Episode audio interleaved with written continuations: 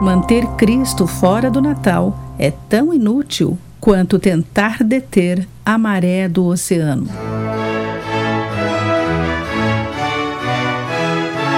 Olá, amigos, bem-vindo à nossa mensagem de encorajamento Pão Diário. Hoje vou ler o texto da autora Julie Eckerman Link com o título As Pedras Clamam. A cada ano, parece que o Natal se torna cada vez mais comercial. Mesmo em nações onde a maioria das pessoas se intitula cristã, essa celebração se tornou mais uma época de compras do que de adoração. A pressão para comprar presentes e planejar festas elaboradas dificulta cada vez mais mantermos o foco sobre o real significado do feriado, o nascimento de Jesus o Filho único de Deus, o Salvador do mundo.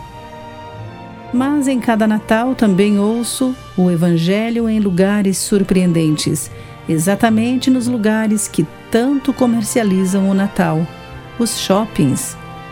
Quando ouço o hino escrito por Isaac Watts com base no Salmo 98, cantai que o Salvador chegou, acolha a terra o Rei.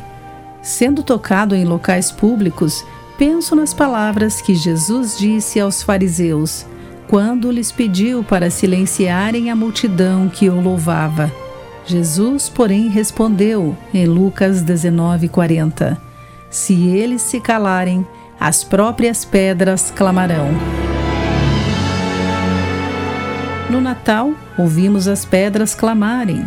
Mesmo as pessoas espiritualmente mortas cantam canções escritas por cristãos já falecidos há muito tempo, lembrando-nos de que não importa quão seriamente as pessoas tentam silenciar a verdadeira mensagem do Natal, nunca terão sucesso.